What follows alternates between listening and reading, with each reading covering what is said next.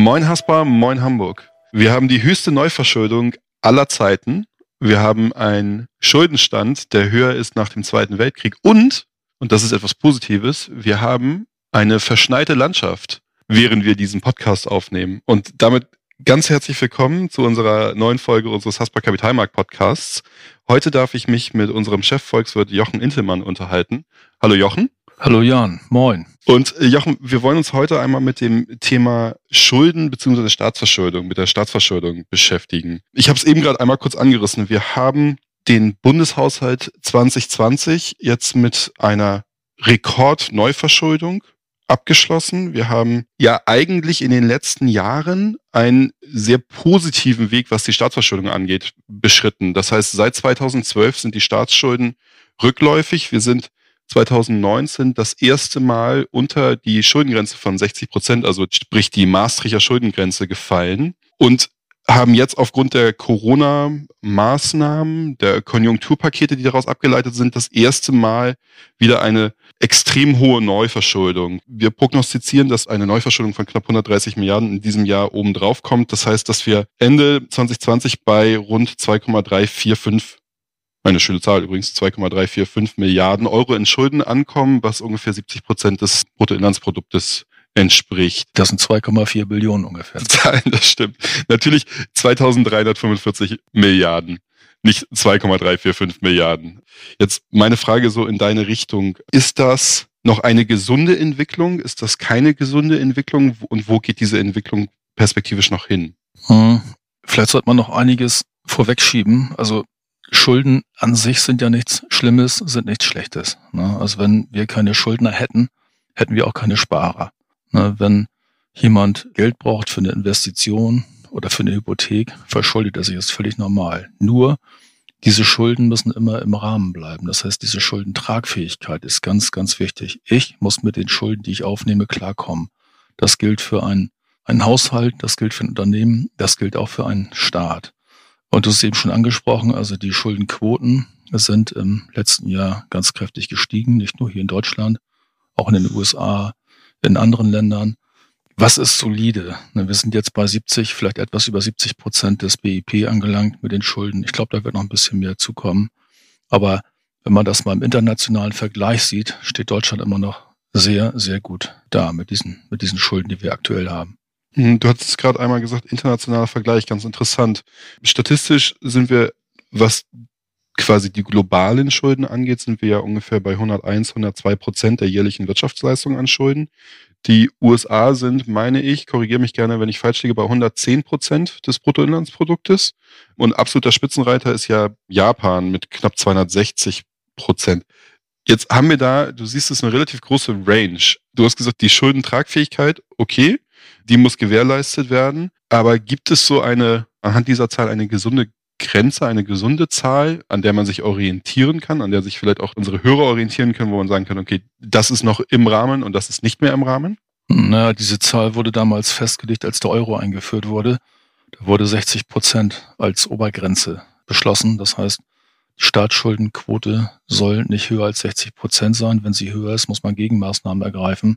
Das hat eigentlich nie funktioniert, weil die meisten Staaten viele, viele Jahre über der 60-Prozent-Marke geblieben sind. Nur die Zahl an sich ist ja auch nur eine Zahl. Man muss den gesamten Rahmen betrachten, in dem sich ein, ein Staat bewegt. Du hast eben gesagt, Japan hat 260 Prozent Staatsschuldenquote. Gleichwohl ist der japanische Yen der sichere Hafen in Asien. Das heißt, wenn es eng wird, wenn es brenzlig wird, flüchtet man in den japanischen Yen, trotz der extrem hohen Schuldenquote. Ich erinnere auch noch daran, Ende 2007 war es, glaube ich, kurz bevor die Finanzmarktkrise ausbrach, hatte Irland eine Quote, eine Staatsschuldenquote von 25 Prozent.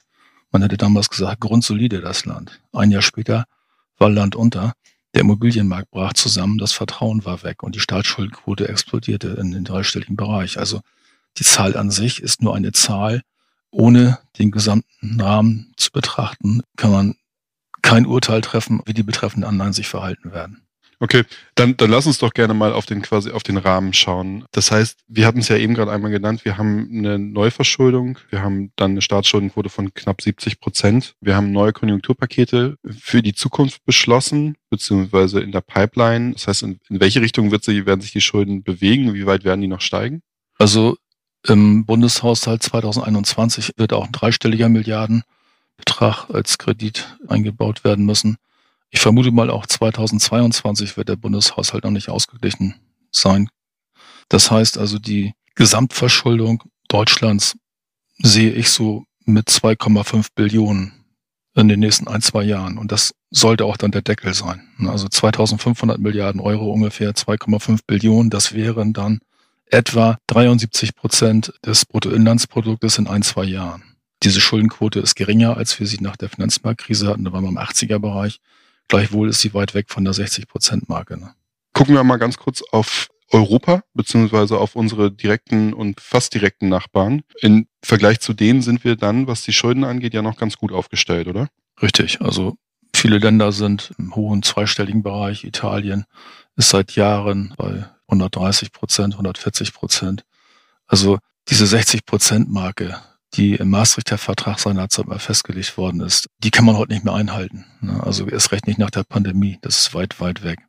Die Frage ist ja am Ende, wir haben jetzt eine entsprechende Neuverschuldung, die ja durchaus logisch ableitbar ist. Wir haben Konjunkturprogramme, wir haben Corona-Hilfsprogramme, die ja sinnvoll und notwendig sind. Die Frage ist am Ende ja dennoch, wie tragen sich diese Schulden wieder ab? Wie kommen wir von diesem Schuldenberg wieder runter?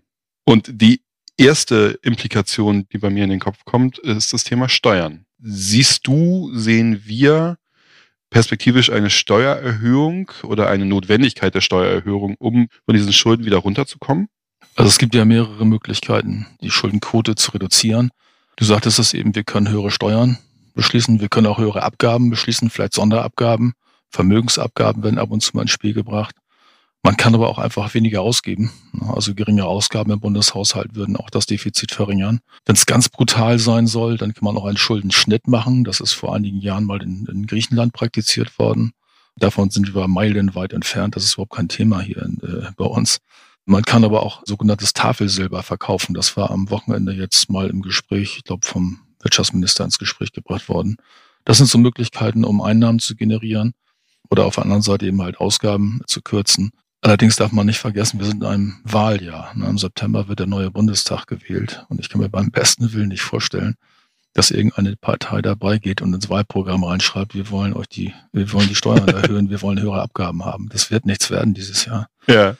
Ich glaube, wir werden den, den Weg gehen, den wir schon nach der Finanzmarktkrise äh, beschritten haben. Wir werden aus den Schulden herauswachsen. Es ist ja auch genau die Frage, müssen wir die Schulden eigentlich wieder abtragen oder nicht? Weil aktuell ist es ja so, wir bekommen die Schulden zu einem Nulltarif.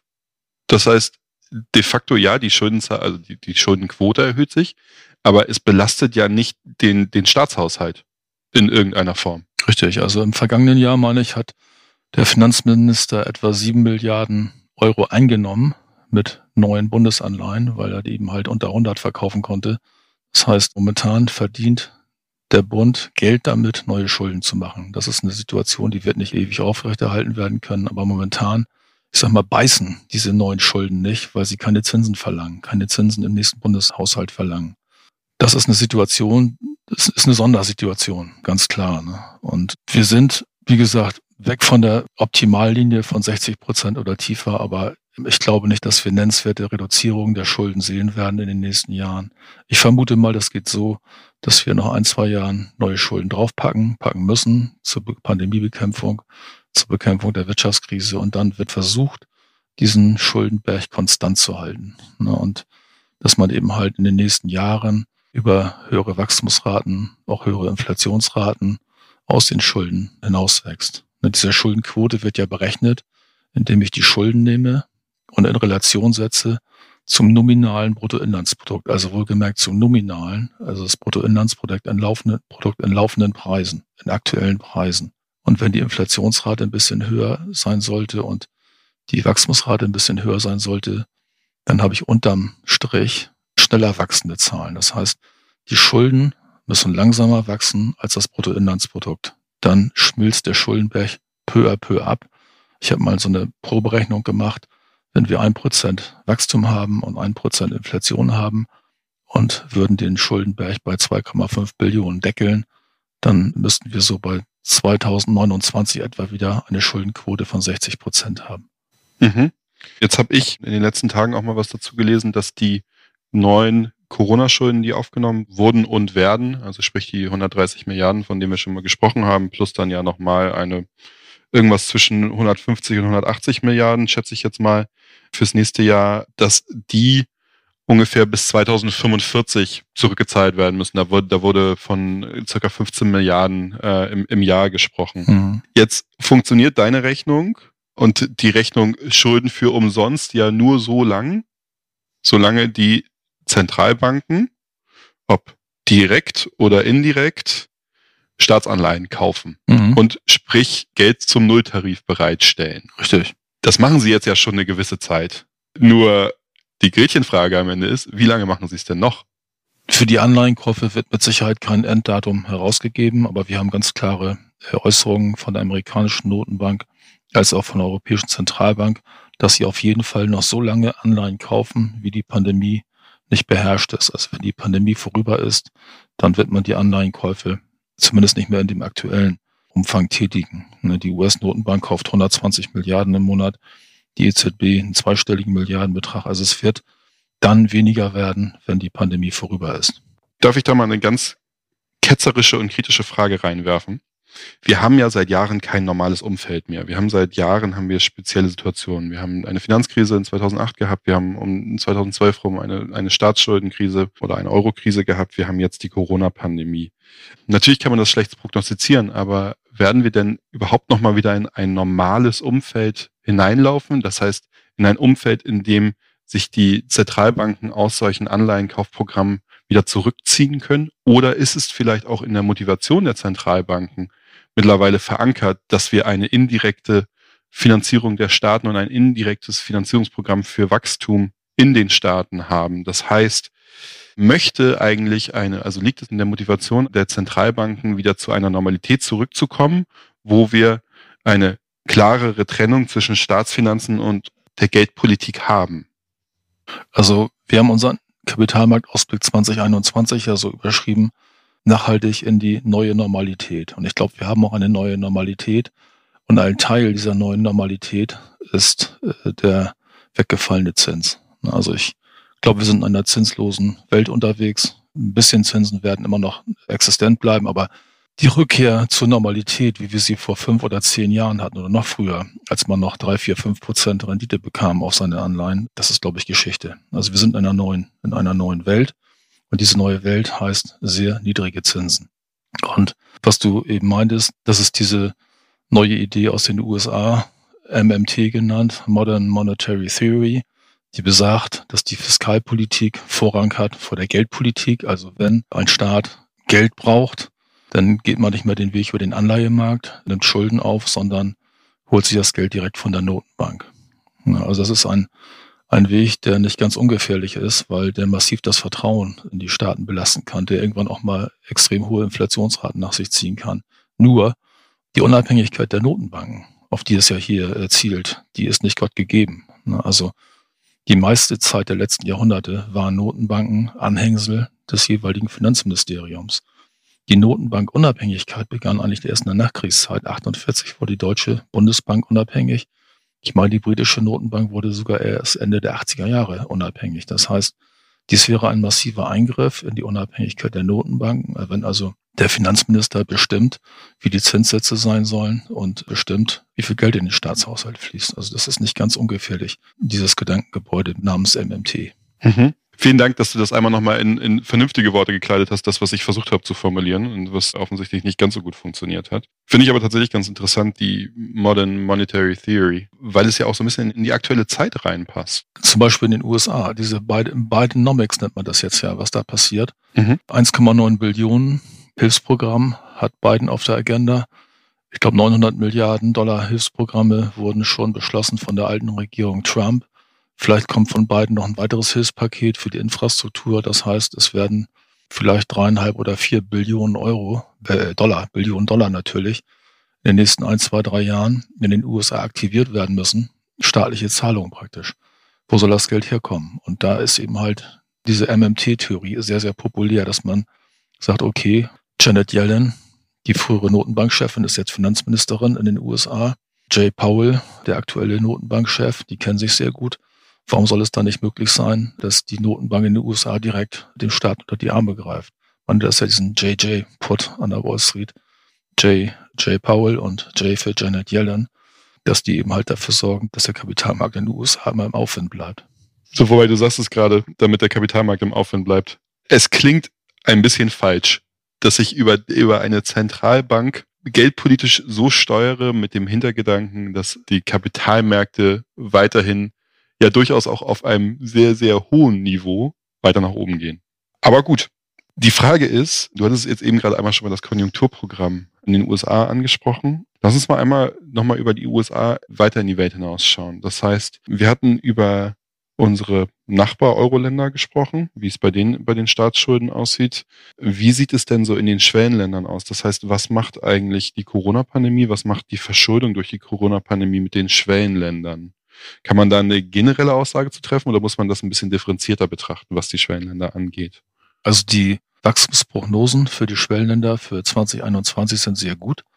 Ne, der IWF hat kürzlich erst seine Prognose aktualisiert und es sieht gemessen an der Wachstumsrate des BIP relativ gut aus in den, in den Schwellenländern. Aber der IWF er sortiert China unter die Schwellenländer. Das heißt also, China wird dieses Jahr ein rasantes Wachstum erleben und das pusht natürlich den ganzen Schwellenländerbereich nach oben. Problematisch sind die Schwellenländer ja immer gewesen, wenn die Finanzierung nicht mehr geklappt hat. Ne? Also, dass, dass man neue Anleihen begibt und genügend Kapital generieren kann. Und das zweite große Problem ist immer gewesen, die Bedienung der Dollarschulden, ne? wenn der Dollar zu stark war und die eigene Währung zu schwach.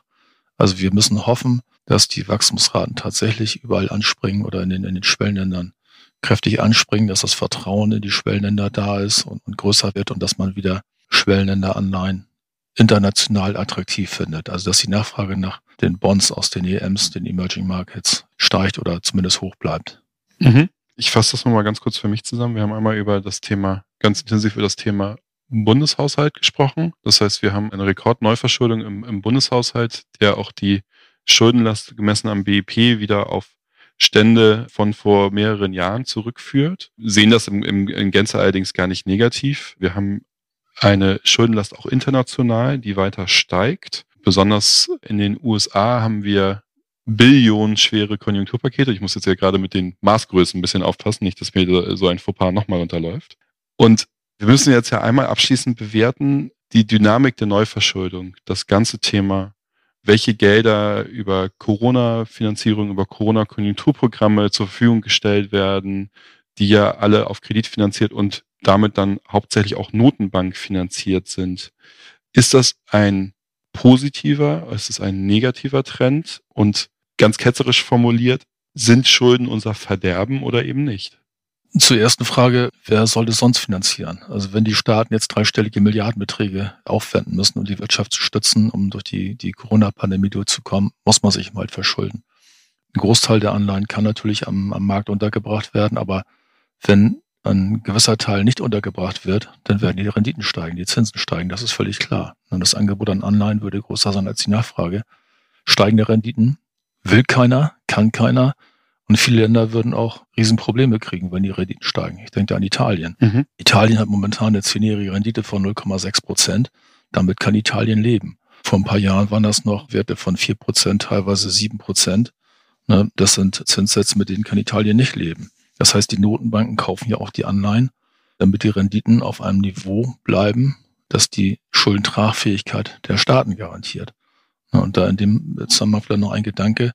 Du fragtest vorhin ja, wie lange die Zinsen noch so niedrig bleiben. Also, was ich mir überlegt, in Italien waren die Renditen, ich glaube, Anfang 2014 noch bei vier Prozent, 2012 sogar sieben Prozent. Jetzt sind sie bei 0,6 Prozent. Wenn die alten Anleihen, diese zehnjährigen Anleihen mit vier Prozent, mit sieben Prozent ausgelaufen sind, werden sie ja wieder finanziert mit neuen Anleihen, aber mit 0,x Prozent. Das heißt, wenn dieser Berg der alten, teuren Anleihen abgebaut ist und ersetzt worden ist durch neue, niedrig rentierende Anleihen. Glaube, dann können die Notenbanken tatsächlich dazu übergehen, weniger Anleihen zu kaufen, sich so ein bisschen aus dem Markt herauszubewegen. Tapering nennt man das ja. Tapering heißt hinausschleichen. Das heißt, die Notenbanken kaufen nicht mehr so viel Anleihen wie in den Monaten, Quartalen zuvor. Man zieht sich etwas zurück. Das kann aber eigentlich erst der Fall sein, wenn die Schuldentragfähigkeit der Staaten wieder so ausgeprägt ist, dass sie mit den dann zu zahlenden Renditen am Markt fertig werden. Also dass der, der Staatshaushalt das hergibt. Das ist momentan noch nicht der Fall. Ich vermute mal, wenn man mal Italien als Beispiel wieder bemüht, wenn die Anfang 2014 noch vier Prozent gezahlt haben, diese Anleihe ist Anfang 2024 zurückgezahlt, beziehungsweise neu aufgenommen, aber zu einem niedrigen Coupon. Also das wäre so ein Zeitpunkt, wenn man sagt, so ab 24 vielleicht könnte sich die EZB etwas zurückziehen. Mhm. Nur so als, als Gedankengang, wie lange das alles noch, noch anhalten kann. Das wird noch ein paar Jahre dauern mit den Nullzinsen. Gut, das passt ja auch in die allgemeine Wahrnehmung, dass sich an der Zinssituation zumindest in der kurzfristigen Betrachtungsweise nichts ändern wird. Mhm. Aber du hattest eben gefragt nach dem Verderben. Entschuldigung. Äh.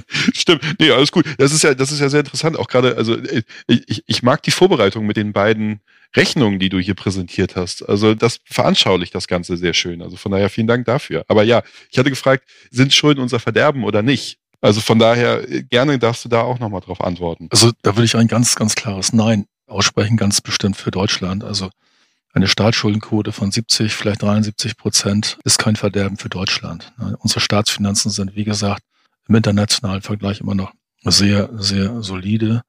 Momentan macht der Bund sogar Gewinne mit der Emission neuer, neuer Bundesanleihen. Also Deutschland kann auch mit höheren Staatsschulden gut, sehr gut zurechtkommen. Vor allen Dingen, weil sie momentan keine Zinsen kosten. Diese neuen Schulden mit einer, einem Coupon von null, ich sag mal, die beißen nicht. Also die höhere Verschuldung wird mit Sicherheit nicht Deutschlands Verderben sein. Interessant wäre es dann natürlich, wenn ich nochmal auf deine Rechnung Bezug nehmen darf, wenn wir ab irgendwie 2024, 2025 tatsächlich den Impuls von den Zentralbanken hätten, sich so ein bisschen aus dem Anleihenmarkt herauszuziehen und wieder etwas steigende Zinsen zuzulassen, dann könnte man natürlich sehen oder würde man natürlich sehen, dass diese hohe Schuldenlast dann auch irgendwann wieder Geld kostet. Zumindest bei der Refinanzierung. Wenn die Renditen tatsächlich steigen, das ist vorausgesetzt. Aber genau. ich glaube, die Notenbanken werden einen, einen Ausstieg aus dieser extrem expansiven Geldpolitik, so nennt man das ja, diese extremen Bereitstellung von Liquidität, die werden den Ausstieg nur so vorsichtig vornehmen, dass da kein, kein kräftiger Renditeanstieg bei zustande kommt. Und in den USA hat man das schon immer versucht und da musste man wieder zurückrudern. Ich weiß nicht, wann der Ausstieg begonnen wird. Die Diskussion könnte tatsächlich Ende des Jahres nochmal aufkommen oder im nächsten Jahr, wenn die Pandemie tatsächlich erledigt sein sollte. Weil das hat die EZB ja gesagt. Wir kaufen so lange Anleihen, bis die Pandemie besiegt ist. Das hat auch die FED verlautbart. Aber die Diskussion wird irgendwann geführt werden, wird vielleicht bis zu bis etwas höheren Renditen führen, aber ein Renditeanstieg auf Niveaus, wie wir sie, ich sag mal, was du vorhin sagtest, in normalen Zeiten hatten, kann ich mir beim besten Willen nicht vorstellen. Also eine 4, 5 Prozent für eine Bundesanleihe ist, ist momentan jenseits der Vorstellbarkeit. das würde ich so unterschreiben. Das kann ich mir tatsächlich auch nicht vorstellen. Bis die Pandemie besiegt ist. Du hast es eigentlich ganz schön gesagt. Und in diesem Sinne bedanke ich mich einmal bei dir für das nette Gespräch. Wenn Sie als unsere Hörer Fragen oder Anregungen haben, kontaktieren Sie uns gerne. Besuchen Sie uns gerne auf unserer Website www.haspa kapitalmarkt.de oder schreiben Sie uns eine E-Mail an podcast.haspa.de. Ja, Jochen, vielen Dank für das Gespräch. Gerne. vielen Dank für die Rechnung, vielen Dank für die Ausführung. Und ich freue mich auf unseren nächsten Podcast und wünsche dir bis dahin alles Gute und an unsere Zuhörer auch alles Gute und bleiben Sie gesund.